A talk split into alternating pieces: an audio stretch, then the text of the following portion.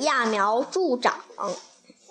从前有一位个性急躁的年轻人，他跟着父亲学种田，整天从早忙到晚。他快要失去耐性了，他问父亲：“什么时候才能长出稻谷啊？”